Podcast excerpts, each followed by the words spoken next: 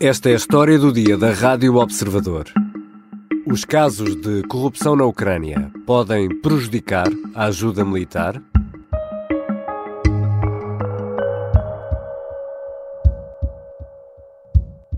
Є принципове рішення РНБО щодо виїзду чиновників за кордон. No habitual discurso noturno, na segunda-feira, Volodymyr Zelensky anunciava pelo Telegram que assinou um decreto que proíbe os elementos do governo de sair do país. Zelensky explica que só podem passar a fronteira no âmbito de missões oficiais. П'ятиденний строк Кабмін має розробити такий порядок перетину кордону посадовими особами, щоб підстави могло бути лише реальне службове відрядження. 15 responsáveis políticos de topo, e pode não ficar por aqui, foram demitidos ou demitiram-se em poucas horas na Ucrânia. Em causa estão casos de corrupção. Suspeitas graves numa altura em que Kiev clama por mais armamento pesado para fazer face a uma provável nova ofensiva russa. O presidente Zelensky quer dar uma imagem de tolerância zero e promete atuar em conformidade. Por exemplo, depois de se ter descoberto que o vice-procurador-geral da República foi passear de férias no Mercedes emprestado por um oligarca até ao sul de Espanha, Zelensky resolveu trancar as fronteiras. Que casos são estes? E de que forma podem ameaçar a ajuda militar e o apoio financeiro? Vou conversar com a jornalista Kátia Bruno, especialista internacional e que há muito acompanha a evolução da guerra e esteve como nossa enviada especial em Lviv nos primeiros dias do conflito. Eu sou o Ricardo Conceição e esta é a história do dia.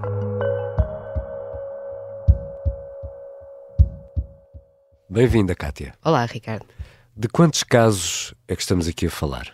Estamos a falar de 15 demissões ao todo, mas não é claro que todas estejam relacionadas com suspeitas de corrupção. Hum. Uh, as que temos a certeza que, que, estão relacionadas com suspeitas de corrupção são quatro uh, em casos de membros do governo e, e dois casos relativos a governadores. E, e, que casos são, afinal, estes? De que casos é que estamos a falar? São casos de tipos muito diferentes. Hum. Um, um deles. Uh, podemos dizer que tem a ver com batatas, uhum. não só. Não é inédito? Uh, não, não é, já, já tivemos algo parecido por cá. Trata-se de suspeitas de erros de corrupção relacionados com concursos de fornecimento de rações hum. um, aos soldados que estão na linha da frente, em que, e isto foi denunciado uh, num, na comunicação social ucraniana, em que haveria um, concursos onde o Estado estava a pagar muito mais por alimentos como batatas, mas também outro tipo, como, como ovos, como pão, etc., preços muito superiores aos de mercado. E agora temos o Vice-Ministro da Defesa a ser afastado na sequência deste, deste caso. Também temos um, um, um outro caso, esse, esse, mais, ainda mais gritante, que tem a ver com desvio direto de, de 400 mil dólares uh, que tinham sido dados para uh, ajuda humanitária nomeadamente para serem gastos em geradores por causa de, dos ataques às infraestruturas de energia. Porque na Ucrânia há muito frio e há, o frio está a ser usado Exatamente. como arma, não é? Exatamente, e portanto havia aqui um pacote de ajuda humanitária uh, que, pelos vistos, um, um dos vice-ministros estaria um, a usar parte para si e não para aquilo que era suposto, que era comprar geradores. Uh, mas temos outros casos, como o do vice-procurador que foi afastado depois de ter sido apanhado a ir passar o ano novo à Espanha uh, e ainda por cima sair do país no ca num carro que pertencia a um oligarca. No tal Mercedes que falámos no arranque deste, deste episódio, que de resto levou uh, Zelensky a fechar as fronteiras. E há outros, há outros exemplos? Depois temos os, os, casos dos governadores e que mais uma vez têm a ver com desvios uh, de fundos para ou para ajuda humanitária ou para reconstrução. Uh, foi assim o caso do, do governo de, do governador de Zaporizhia terá desviado dinheiro uh, para ajuda humanitária e o, o governador de Dnipropetrovsk terá desviado fundos que serviam para reconstruir estradas que tinham sido atingidas durante a guerra, uh, fazendo um esquema elaborado que envolvia um, compra de material a uma empresa que pertencia a uma senhora que, pelos vistos, é a sua própria namorada. Hum. E estes casos, eh, pelo que estás a explicar, são, não estão ligados, são independentes ou, ou não? São independentes, cada um, embora tenham aqui muitos esta, esta questão de estarem ligados à guerra através de ou desvios de fundos de ajuda humanitária ou questões de fornecimento de material militar um, são independentes. Mas, mas tudo isto tem ramificações muito mais profundas. O caso do vice-procurador, por exemplo, pode ter um impacto maior a longo prazo, porque este procurador é, é muito polémico, já tinha, trazia com ele suspeitas de um, avançar com investigações que agradavam ao poder político hum. e, portanto, de investigação de antigos adversários de cada atual presidente e também de fazer o contrário. Ele, ele terá travado uma investigação a um senhor eh, chamado Tatarov, que é precisamente um, um dos conselheiros de Zelensky, sobre quem também pendem algumas suspeitas de corrupção, e há já quem diga nos médios ucranianos que ele poderá ser o próximo a cair. E são agora conhecidos 15 casos, foram todos descobertos agora? Não, a maioria já, já tinha sido noticiada pelos médias ucranianos nos últimos meses. Embora no início da guerra tenha havido aqui uma espécie de moratória. Eh, os uhum. médios ucranianos não denunciavam grande parte destes casos, porque considerava que isso prejudicava a imagem do país numa altura de, de guerra.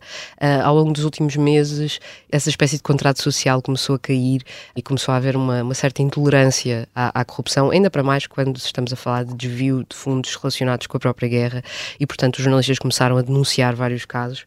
O único que é relativamente recente é este que envolve o exército, não é? E do fornecimento de alimentação aos soldados.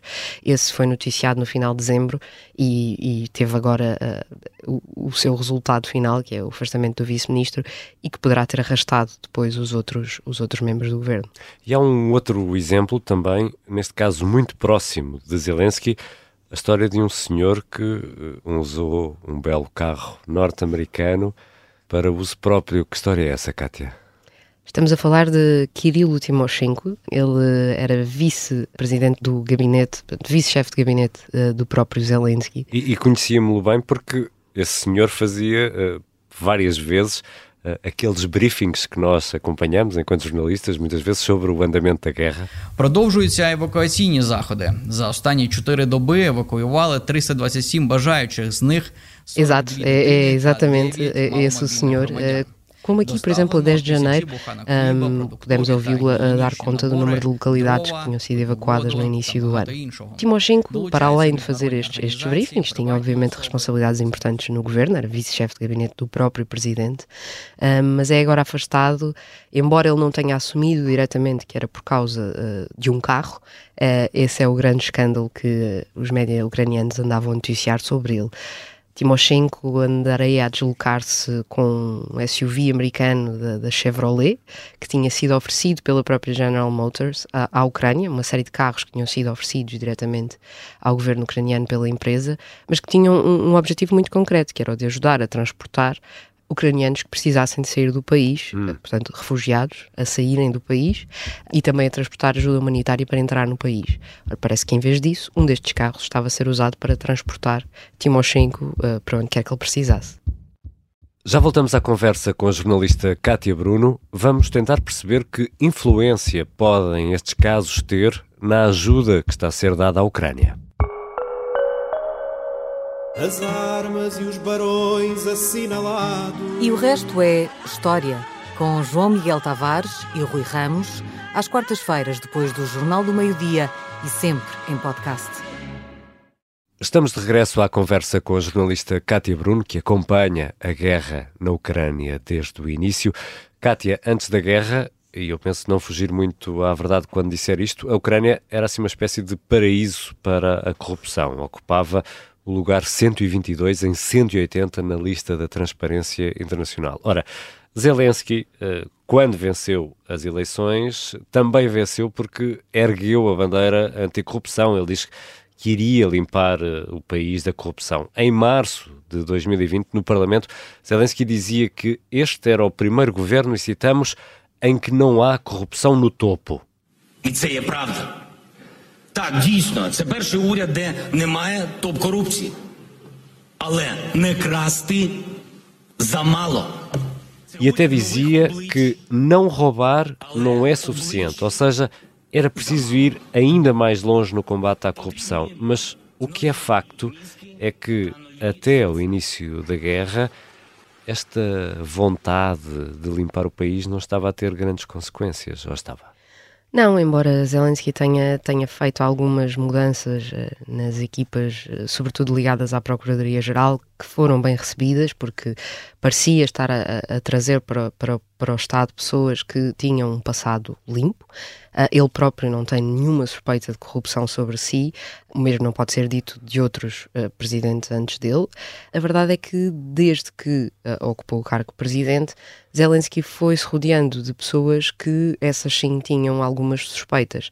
Em primeiro lugar, a própria equipa que ele escolheu inicialmente, embora não estejamos a falar de corrupção no sentido de desvio de fundos, uhum. um, era composta por pessoas muito próximas dele, eram todas ou antigos colegas, ou sócios, ou amigos, e portanto já havia aqui uma suspeita de algum nepotismo uhum. um, que não, não batia certo com esta ideia de querer ir mais longe do que apenas não roubar. Depois, ao longo da sua presidência, um, ele teve casos, por exemplo, de uh, um, substituir uh, o chefe de gabinete por uh, o homem que está agora nesse caso, que é Andrei Yermak. Uh, Yermak também tem suspeitas de corrupção sobre ele, de ter recebido um, subornos. E depois o, o, próprio Zelensky e os seus sócios do passado nomeadamente dois, dois homens em concreto, uh, que são conhecidos como os irmãos Shefir, têm uh, algumas contas uh, em offshores, que foram denunciadas pelos Panama Papers, em que o próprio Zelensky estará envolvido. Portanto, embora não haja nada que aponte diretamente para ele ter cometido algum tipo de crime, esta ideia de um governo completamente limpo não, não, não se concretizou. Até porque a Ucrânia era um país também de oligarcas, dominado por, por oligarcas. E esta luta contra a corrupção é essencial para conquistar a simpatia, chamemos assim, das instituições internacionais, como por exemplo a União Europeia. Sim, mais até do que a simpatia, é essencial para a Ucrânia atingir os seus objetivos políticos, porque a própria adesão da Ucrânia à União Europeia, que foi cujos primeiros passos já foram dados desde que a guerra começou, só pode ser concluída se houver esforços anticorrupção muito claros. Há uma uhum. série de, de compromissos que a, que a Ucrânia tem de assumir no combate à corrupção para que esse processo possa avançar. E, portanto, esta, esta série de demissões que assistimos agora nos, nos últimos dias são a Ucrânia a tentar dar esse espaço e provar provar à União Europeia que está apta a fazer parte do clube. E que consequência podem, afinal, eh, estes casos, Cátia Bruno, ter junto da opinião pública internacional? Porque eh, a opinião pública internacional também é muito importante, como vimos agora, por exemplo, no caso da Alemanha, não é? Sim, a verdade é que Zelensky tem sido, e a equipa toda uh, que o rodeia tem sido muito capaz a gerir as relações públicas da Ucrânia, não é? E a conseguir criar uma imagem de uh, um país que, que, tem uma luta que é vista como justa pela maior parte da comunidade internacional.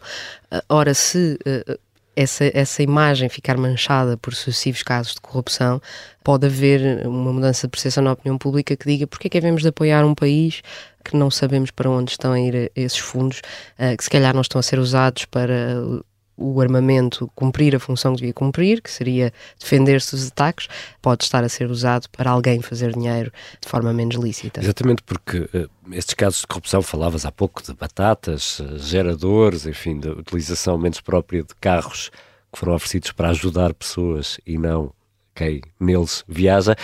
Estes casos também podem levar a situações de desvio de armamento, de corrupção ao nível de, de compra e venda de armas?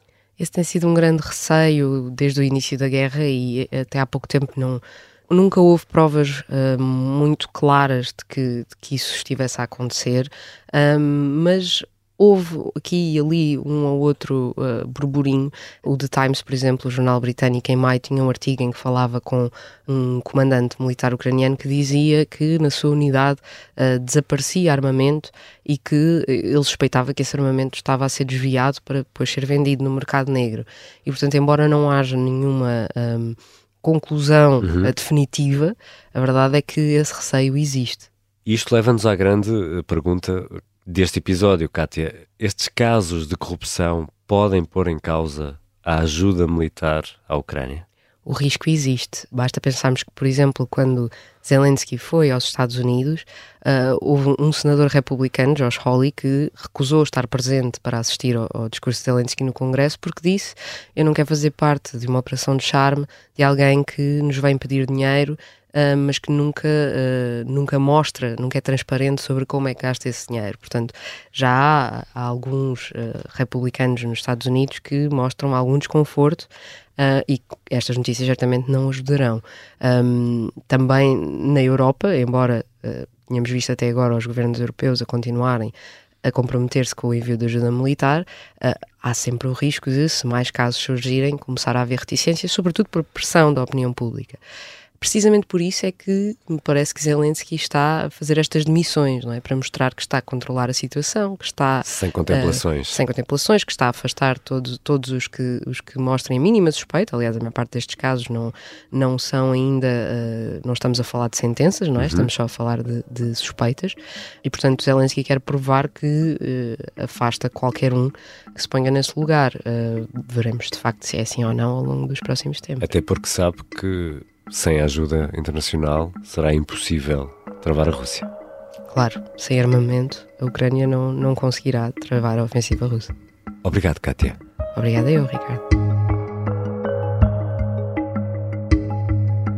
Kátia Bruno é jornalista do Observador, é especialista internacional, acompanha a evolução da guerra desde o início e esteve como nossa enviada especial em Lviv nos primeiros dias do conflito. Esta foi a história do dia Ouvimos sons retirados do canal 24 da Ucrânia e do canal do YouTube da presidência ucraniana. Este episódio contou ainda com a colaboração do jornalista Mário Silva da Costa, a sonoplastia da Beatriz Martel Garcia e a música do genérico do João Ribeiro. Eu sou o Ricardo Conceição. Até amanhã.